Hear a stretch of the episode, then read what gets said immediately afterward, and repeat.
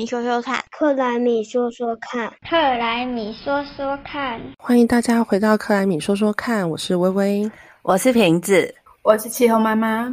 为了可以提供大家正确的资讯和知识来源，我们成立了一个台湾气候未来协会喽。希望可以让大家未来在对等的资讯下进行讨论。同时，我们也会提供中小企业气候行动相关的辅导和规划，欢迎大家一起加入，等你哦。大家有注意到今年跨完年后，台北下了几天雨吗？咦，不是说气候变迁、全球暖化，那么今年冬天还这么冷呢？寒流一波一波来，一点都没有全球暖化的感觉耶。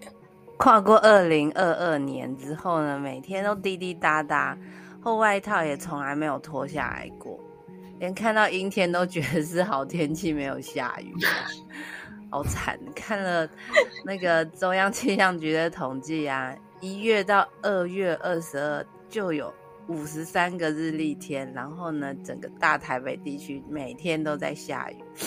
下雨的日子就高了，高达四十七天吧，只有六天是干的。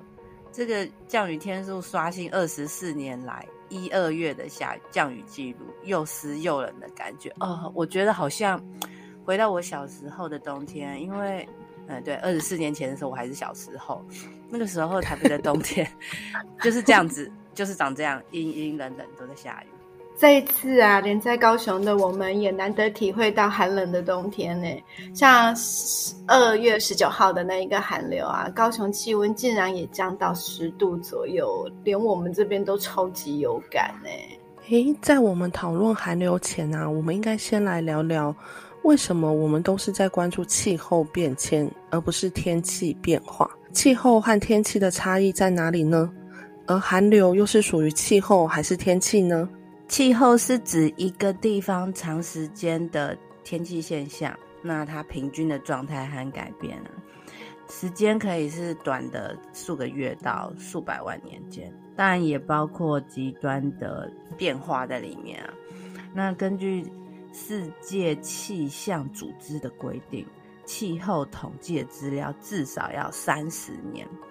就是三十年以上呢，才能够显示出一个地方的气候特征。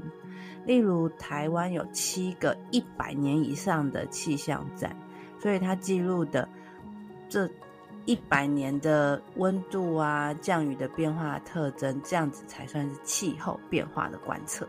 所以照这样说的话，天气啊是指定点和定时的大气状况，就像我们目前正在发生，或者是明天或不久的将来可能发生的短期的现象，像是气温啊、风向啊、风速啊、降水能见度、气压等等，都算是其中之一。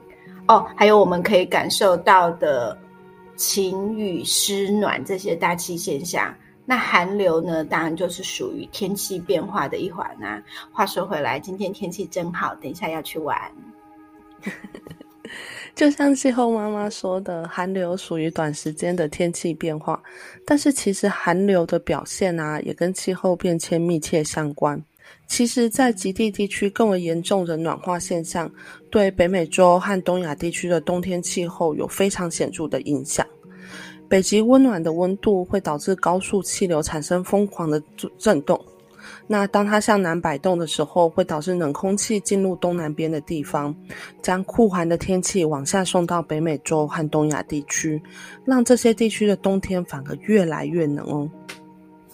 嗯，说到冷，我鼻子还在过敏着啊。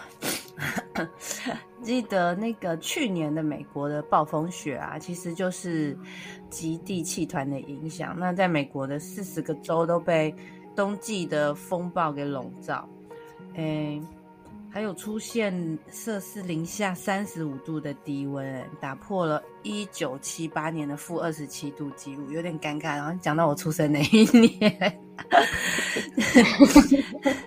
就连默默就对不好说。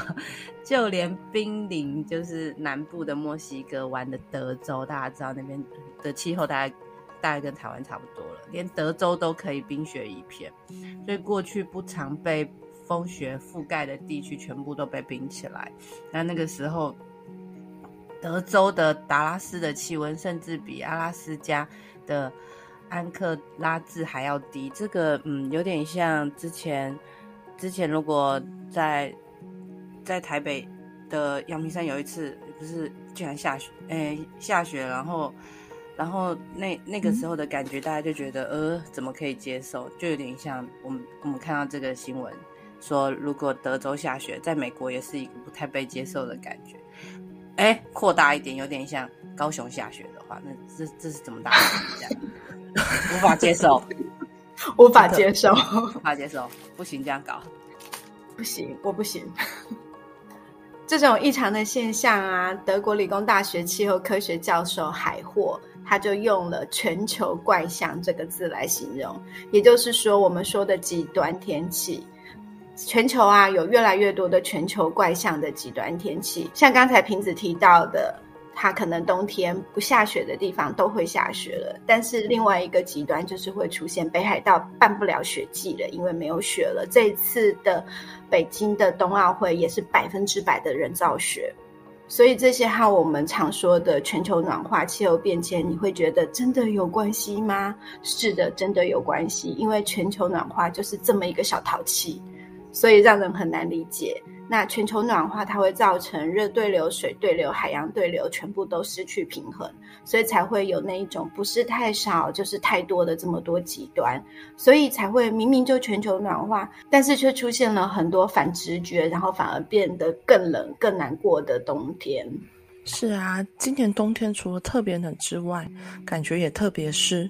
这个部分呢，是不是也跟气候变迁有关呢？嗯，气候变迁会影响温度、降雨的变化。那降雨的部分呢？依照嗯经济部的水利所资料，过去七十年，台湾的会淹水跟会干旱的这个循环啊，从十九年这样的周期呢，缩短成七年，也就是风枯的降雨量的差距就越来越大。然后因为降雨量减少造成的。嗯，旱季就是枯水年呢的干旱就越来越多。那今年虽然每天都在下雨，就是从一月开始一直下到现在，但其实目前降雨量也还不到丰水年的表现，也就是水很多的那一年。那中央气象局也在观测啊，受到反声音现象的影响，未来一季降雨依然会趋向正常偏少的状况。哎，嗯，还是会缺水。还是可能缺水，已经下成这样了，怎么还会正常 偏少？不懂这样，因为它滴滴答答。哦，不是大的，我们是算总量在算枯跟风嘛？对对对对，OK。嗯，话说回来，你刚才又说了一个新名词，哎，反圣音现象。微微要不要也解释一下这是什么啊？这个反圣音现象跟气候变迁又有什么关系呀？就是他说到啊，像声音现象，它其实是太平洋上大约每四年就会发生一次的自然气候事件。那发生的时候会造成全球温度升高，带来强降雨、洪水和干旱。通常会在圣诞节前后出现，所以被称为圣婴现象。